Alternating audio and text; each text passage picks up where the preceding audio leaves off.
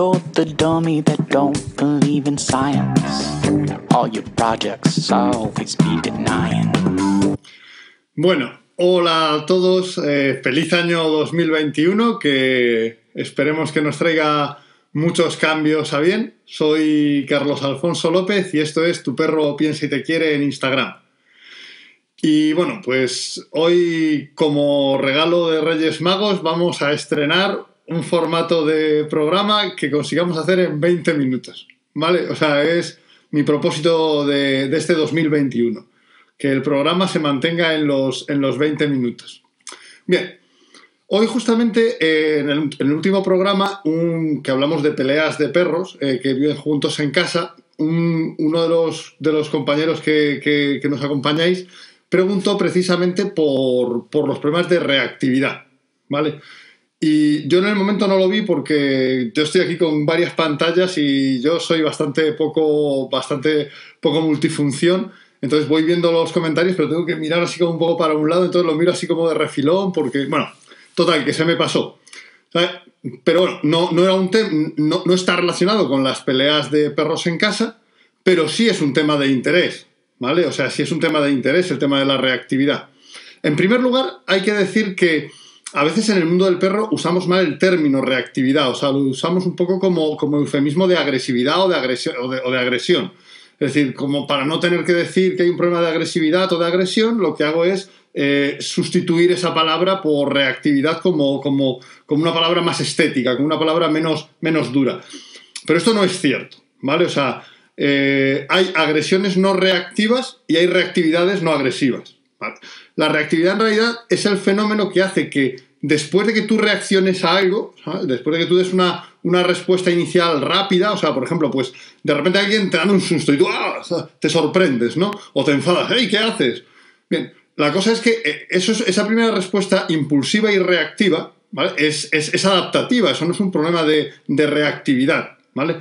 El problema de reactividad viene cuando no eres capaz de controlar esa, esa respuesta, pese a que las circunstancias, por así decirlo, no te obligan a mantenerla cuando tú ves que es normal que si alguien te da un susto, tú puedas responder diciendo, eh, tío, pero, uff, qué susto me has dado. Pero después cuando ves que, era un amigo haciéndote una broma, por mal que, por pesada que sea, no, no, sigues enfadado igual, ¿no? ¡Oh! Sigues encendido. Eso sería un problema de reactividad, ¿vale? Un problema de reactividad es cuando esa reacción inicial involuntaria y, e impulsiva se mantiene, más allá de su rango de aplicación. Por ejemplo, yo recuerdo un perro cuando hace, hace muchos años que trabajaba en un centro canino que si estaba suelto se colocaba detrás tuyo para que no le vieras y si abrías una perrera meter a pegarse con otro perro. Obviamente ahí había cero reactividad. Ese Era un problema de agresividad en el que no había reactividad, porque el perro lo que, lo que, lo que controlaba perfectamente no era una reacción, el tío, vamos, era como, como planificado perfectamente. Entonces, la reactividad es ese mantenimiento de la respuesta inicial impulsiva. Entonces, eh, tanto, tanto la impulsividad, o sea, toda la reactividad parte de una primera respuesta impulsiva. Entonces, si tú controlas la impulsividad, controlas la reactividad, porque hay impulsividad, ¿sabes? Sin reactividad, pero no hay reactividad sin impulsividad. Es decir, esa primera respuesta impulsiva, el que se mantenga, es decir, oye, pues he visto otro perro y, oh, me he enfadado, me he engorilado, ¿sabes? Porque me lo he encontrado de golpe. No pasa nada, pero si te sujetan dos segundos y sigues así, ¿eh? pues ahí sí ya tienes un problema de reactividad porque no eres capaz de controlar tu conducta. Bien, entonces, y hay reactividad mm, con la agresión, típicamente, la reactividad siempre se da con, sobre emociones activantes, ¿sabes? Normalmente. Las emociones que te hacen moverte. Con el miedo me asusto y sigo huyendo aunque no pase nada. Lo hay con la alegría. Ese perro cuando ve a alguien ya no se puede controlar. ¡Oh! Te saluda y, no puede, no puede parar. O sea, es que ves que, que, es imposible que se, autocontrole, ¿no? Bien.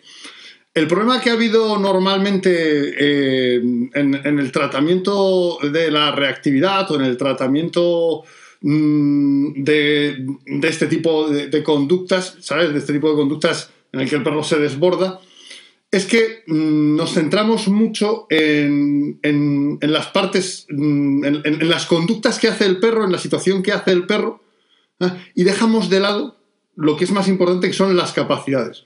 Y esto es muy importante explicarlo. Mi prima me está saludando. Hola, Sonia. Ah, así soy, o sea, me, me saluda mi primilla, yo la, yo la saludo.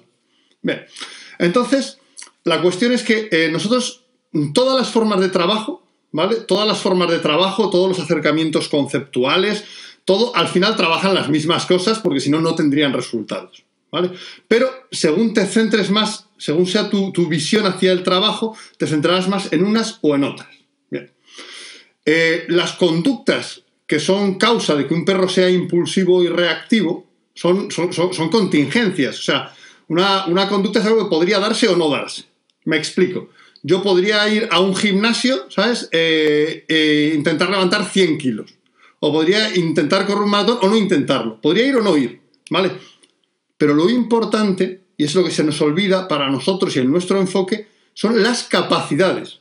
Porque las conductas impulsivas, las conductas de correr, de correr eh, un maratón, ¿sabes? Mm, tú puedes decidir hacerlas o no, pero tienes que tener capacidades para poder hacerlas. Y esto es una cosa muy importante. O sea, eh, el acercamiento que tenemos más habitualmente hacia este tipo de cosas es centrándonos en modificar la conducta. ¿Ah? Y a veces el perro no tiene detrás capacidades para poder levantar esos 100 kilos. Entonces no, no tiene sentido que le convenzas porque no tiene capacidad. O sea, las conductas son contingentes, las capacidades para hacer las conductas son necesarias. Nuestra propuesta en el efecto mariposa es salir, o sea, no, intentar aprender a hacer un maratón corriendo todos los días 42 kilómetros y cada día un poco más rápido, que es como el modelo de aproximación de me acerco más a los perros, me acerco cada vez un poquito más. Esto sin duda termina entrenando las capacidades y seguro que, que tú puedes entrenar un maratón, o sea, estoy seguro que se podrá hacer, que podrás entrenar un maratón corriendo todos los días 42 kilómetros cada vez más rápido. Pero no es económico, no es eficaz, consume mucho tiempo y no es la mejor manera. O sea, el planteamiento es que eh, la conducta es una intelequia. O sea, hablar de conducta no es hablar de nada, es hablar de una abstracción.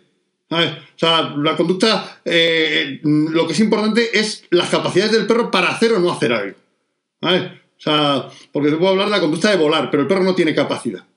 Y autocontrolarse y controlar la reactividad también depende de capacidades que también se entrenan. Entonces, lo que nosotros proponemos para mejorar los tiempos, para hacerlo más sencillo, para una cosa que preguntaba alguien el otro día en Instagram, para no tener que depender de, de tener un perro a 10 metros un día, a 20 metros otro. Ay, hoy he paseado y como se me acerca un perro he perdido todo.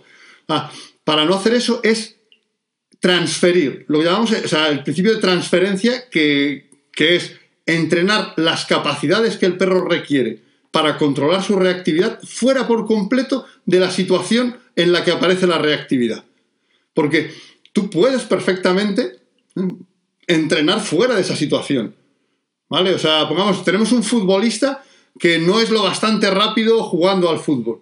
Yo no tengo que hacerle jugar al fútbol muchas veces para que se haga más rápido. Yo puedo llevarle al gimnasio, llevarle al estadio y entrenarle para que haga sprints, para que haga trabajo de saltos pliométricos, y luego eso se transfiere, porque lo que mejora es su capacidad para afrontar eso. Para poder controlar la reactividad e impulsividad hace falta entrenar el control inhibitorio, el autocontrol, el estado emocional, ¿sabes? el estado de agotamiento mental y un fenómeno que se llama descuento temporal. Esas son las cinco cosas sobre las que tengo que trabajar. Y sobre todas ellas podemos trabajar por completo fuera de la situación problemática en la que el perro pueda pelearse con otro perro o que sea tan absolutamente difícil ¿ah? mm, de, llevar a cabo o de, o de, reproducir en la, vida, en la vida normal. Entonces, la base, y, es una base para solucionar muchos problemas de comportamiento, está en primero entrenar las capacidades. Y solo cuando esas capacidades están muy fuertes, nos iremos a, a jugar al fútbol otra vez. Nos iremos de nuevo a trabajar con la situación. ¿Vale? Entonces, mm, no se trata, o sea, el grueso del trabajo no está en intentar dentro del partido de fútbol que la persona juegue cada vez un poco mejor al fútbol. La base del trabajo no está en que, el perro eh, se acerque cada vez más a perro sin mostrar la conducta reactiva. Está en desarrollar esas capacidades que se puede hacer con ejercicios súper divertidos, súper seguros y absolutamente eh, eh, de cero riesgo trabajar con un perro cerca, que si se tira, si se aleja, que el perro ya, ya sabe que esto es un entrenamiento y ya no lo hace, eso es largo, infinito, Claro que al final entrenas las capacidades, como si todos los días corres 42 kilómetros, primero lo haces andando, ¿sabes? Y tardas, 30, tardas 20 horas. Y poco a poco, seguro que se puede entrenar así. Pero eso es agotador, disfuncional, es poco eficaz. O sea, entonces, eh, los pregunta de Cervato si los ejercicios de control solo son suficientes. No. Aquí tienes que entrenar cinco capacidades y también, ¿sabes? Que luego se transfieran. Aquí tienes que entrenar diferentes capacidades eh, emocionales, porque las capacidades emocionales, como las capacidades de levantar peso, son físicas. Se, se soportan sobre estructuras físicas, no son un éter divino. Las capacidades emocionales son funciones de nuestro cuerpo. Cuando tú aprendes, modificas tu cuerpo, en este caso el cerebro, para hacer una serie de conexiones, igual que modificas tus músculos cuando entrenas. Y no tienes que estar jugando al fútbol para entrenar cosas para hacerte más rápido. ¿Vale? Para, o sea, si tú estás entrenando mucho tiempo en el gimnasio y en la pista, de repente vuelves a jugar al fútbol y ya eres más rápido y eres más, más eficaz. Bien. Entonces, eh, primero tenemos que, vamos a usar el principio de transferencia, es decir, voy a entrenar las capacidades que el perro necesita para no ser reactivo, para no ser impulsivo, fuera del problema porque el problema es contingente, es una situación en la que un perro que no tiene capacidad normalmente para controlar su impulsividad o su reactividad, pues eso le vence. Como si a ti te ponen 100 kilos encima y no puedes aguantar, te aplasta. Es que sencillamente no puedes, no puedes. O sea, a partir de que puedes, a partir de que puedes levantar ese peso, te podrá salir mal o bien, podrás elegir hacerlo o no hacerlo. Pero si no puedes, sencillamente el perro no tiene decisión. Las capacidades emocionales que me pregunta Cate Valenzuela se trabajan con juegos. Es que eso es lo mejor. Con juegos que hacen los tutores en casa, con juegos de autocontrol, con juegos de, control inhibitorio, con juegos de... Nosotros tenemos juegos súper divertidos. El pulsa si sabes, que es el perro tiene que estar queriendo hacer una conducta, pero si le pides otra cosa, eh, tiene que hacer otra. No voy a poner vídeos de los juegos porque entonces me pasaría de los 20 minutos. Entonces, ah, pero se trabaja con juegos. Igual que tú, eh, si intentas ser más rápido jugando al fútbol, te puedes lesionar, o intentas trabajar la reactividad acercando al perro a perros, puedes tener una situación desagradable, tú puedes irte al gimnasio y trabajar en total seguridad. ¿Vale? Puedes trabajar eso en total seguridad. Y el gimnasio de tus capacidades emocionales puede estar en la casa, con juegos. Porque es lo mismo, estás desarrollando el mismo tipo de capacidades que luego se transfieren. Por eso el principio de transferencia es una de las dos cosas sobre las que se soporta el efecto mariposa. Es decir, yo entreno fuera de la situación donde me da problemas la reactividad o la impulsividad, entreno las capacidades para no ser impulsivo y no ser reactivo, y cuando están fuertes es cuando me iré de nuevo, ya al final de todo, a esa situación y prácticamente de forma automática se solventará. Sí que es cierto que mm, hay un problema y es que o sea, al final hay que, hay que llevarlo a la situación, ¿no? Ah, y hay que hacer un poquito en la situación, ¿vale? Hay que hacer un poquito en la situación. Pero. Eh, tenemos también para evitar tener que, irte a eso, tenemos otro, el, otro pilar del efecto mariposa. Que si os fijáis, se llama el efecto mariposa, porque como el, como, el efecto mariposa mismo dice, eh, produces grandes efectos con algo muy pequeño y muy alejado de lo que quieres modificar. Es decir, no tienes que irte a acercar al perro a perros, eso es innecesario. Solamente al final, y va a ser fluido y natural, va a encajar ellos solo. ¿Vale? Eh, eh, eso va a surgir ellos solo. Porque la otra cosa que vamos a utilizar es el fenómeno que se llama microgestión. ¿Qué es la microgestión? La microgestión es eh, afrontar un pequeñísimo fenómeno, ¿sabes? Que activa las mismas capacidades que tú tienes que, poner en marcha que para solucionar tu problema de reactividad e impulsividad, pero las activa en un ambiente ajeno y en, un nivel muy, muy bajo en el que prácticamente lo haces sin darte cuenta. Entonces, nosotros lo vamos a aplicar, pregunta Víctor Balaje, se puede aplicar a cualquier conducta. Cualquier conducta depende de unas capacidades. Por ejemplo, ¿puedes entrenar al perro para que vuele? No, porque no tiene capacidad para volar. Si no tienes capacidad, no puede hacer la conducta. La conducta, recordemos, es una entelequia abstracta, un término metafísico estrictamente hablando, o sea que no responde a nada concreto. ¿Vale? O sea, la conducta es una generalización. O sea, lo que hay son conductas concretas. La conducta de volar no es entrenable porque el perro no tiene capacidad de volar. ¿Vale? O sea, eh, lo, que pasa es que eso lo vemos muy obviamente, pero todas las conductas que el perro pueda hacer, todas las conductas concretas, dependen de que el perro tenga capacidad para hacerla. Y las conductas relacionadas con, con elementos emocionales es igual. Es decir, o sea, mm, si no tiene esas capacidades, no puede hacerlas. Y normalmente lo que pasa es que vamos entrenando la conducta y el perro va desarrollando las capacidades a la vez que aprende la conducta. Eso es más inseguro, da más fallos, eh, es más arriesgado y es infinitamente más lento. Y en el caso de problemas que pueden tener agresiones, miedos, es más inseguro. ¿Vale? Es más inseguro. Bien. Estaba mencionando, que me quedan dos minutos de, programa, estaba mencionando que el otro fenómeno es la microgestión. Bueno, ¿dónde hay, en qué entorno cotidiano del perro hay que le atraigan 20.000 cosas que, ay, voy a ir hacia esto y tenga que gestionarse? El paseo. Cuando el perro pasea, escucha un montón de cosas. No el paseo donde haya perros, no el paseo, no, no, cualquier paseo. Un paseo sin otros perros, un paseo por un sitio tranquilo. Le atrae un olor, eh, le mm, suena algo, mira algo. O sea, eso se gestiona en realidad con capacidades equivalentes a las que tiene que gestionar cuando aparece un perro ladrándole, pero en un nivel muy pequeño. Entonces ahí vamos a trabajar la microgestión. Ahí vamos a hacer un tipo de paseo, ¿sabes? Un tipo de paseo llamamos el paseo sintonizado, que este no voy a descubrir nada más, ¿sabes? Eh, a, vamos a trabajar el paseo sintonizado en el que vamos a ayudar al perro a gestionar esos pequeños fenómenos de, microimpulsividad. Eh, quiero ir hacia eso, ay, quiero ir hacia eso otro, para que el perro nos escuche, mm, mm, sepa que cuando afronta una situación de, de microimpulsividad, pero después transferirá también a la impulsividad, tiene andamiaje social, nosotros estamos allí, le podemos ayudar, y que puede elegir no ser impulsivo. Entonces, juntando lo que hemos entrenado en el gimnasio y que se transfiere, y juntando lo que tenemos eh, con la microgestión, vamos a llegar solamente a trabajar con, pues si es una reactividad con, relacionada con la agresión con otros perros, solo al final uno eso y en mm, prácticamente ninguna sesión el perro va a poder gestionarse perfectamente y no va a romper eh, con esa reactividad. Prácticamente lo va, a suceder desde la primera sesión, porque va a transferir eso.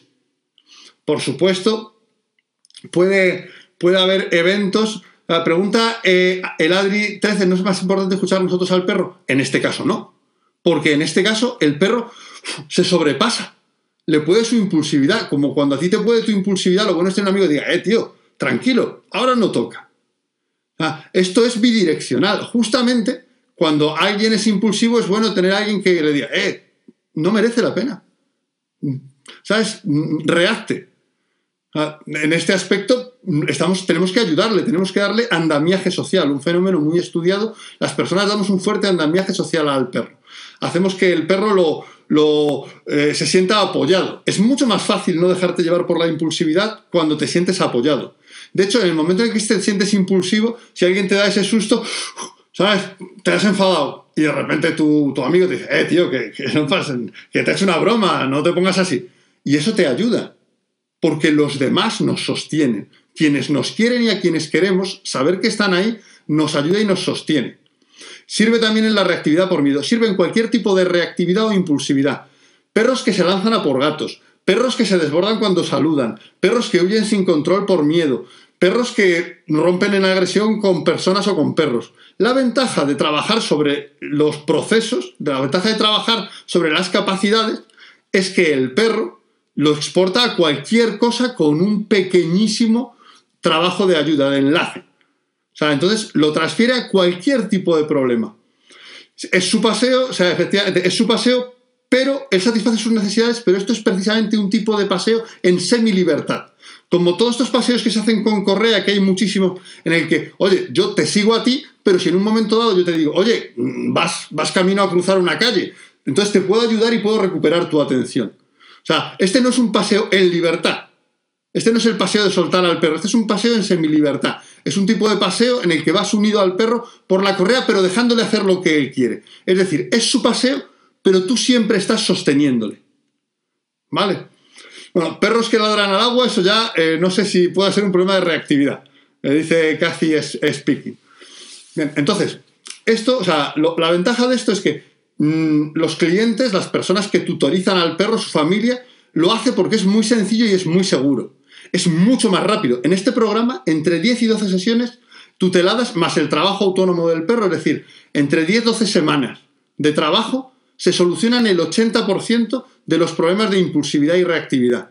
Sean hacia lo que sean. ¿Vale? O sea, sean hacia lo que sean. ¿Vale? Entonces, mm, y, son 12 sesiones del profesional, entre 10 y 12 sesiones. O sea, esto es lo que... no, pero es que cada perro es un mundo. No, cada perro es un mundo porque cuando tú trabajas acercando al perro a otros perros, primero, la mitad de las veces los perros no están a la distancia adecuada. La otra mitad de las veces eh, se te desborda el perro. El cliente no lo hace porque no encuentra perros o porque parece tal. Eso es infinito, larguísimo y muy incómodo. Ahí no puedes saber cómo va, a progresar porque realmente ¿ah? mm, depende de tantas contingencias ¿ah? es que no sabes cómo se va a mejorar la capacidad. Y un perro puede ser más reactivo, pero necesitar menos entrenamiento de capacidades y otro necesitar más. Entonces, va a ser fundamental ¿vale? Que trabajemos lo necesario, las capacidades, antes de afrontar lo contingente, las conductas. Esto además es una cosa que es, que es tan obvia cuando te lo dicen, o sea, si no puedes, si no tienes capacidad para hacer una conducta, no puedes hacerla.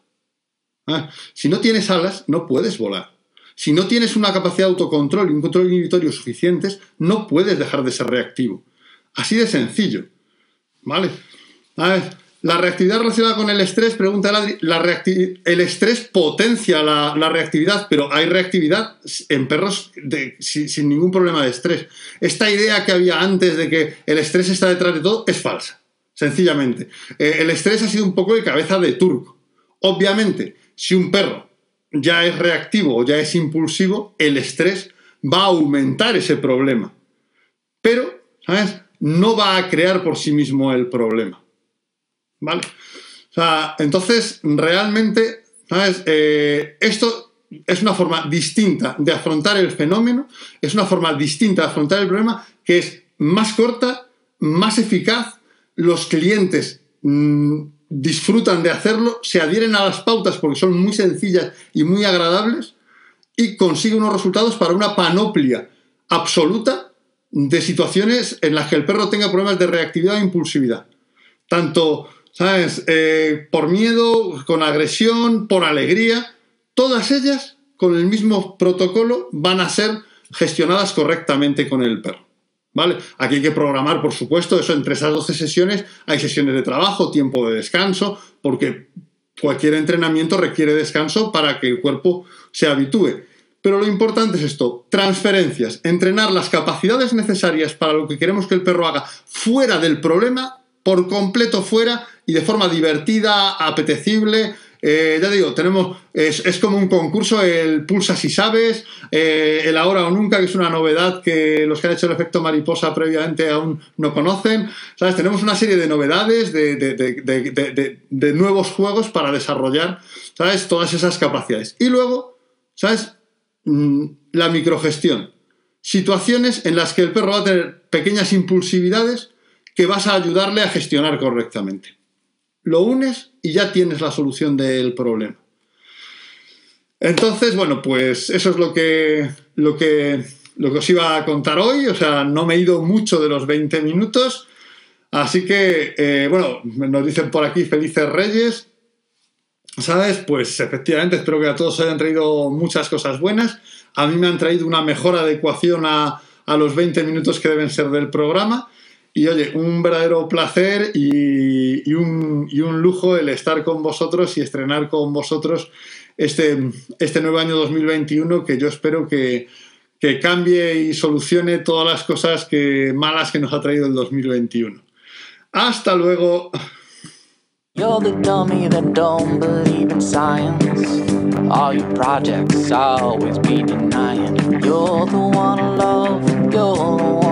recognize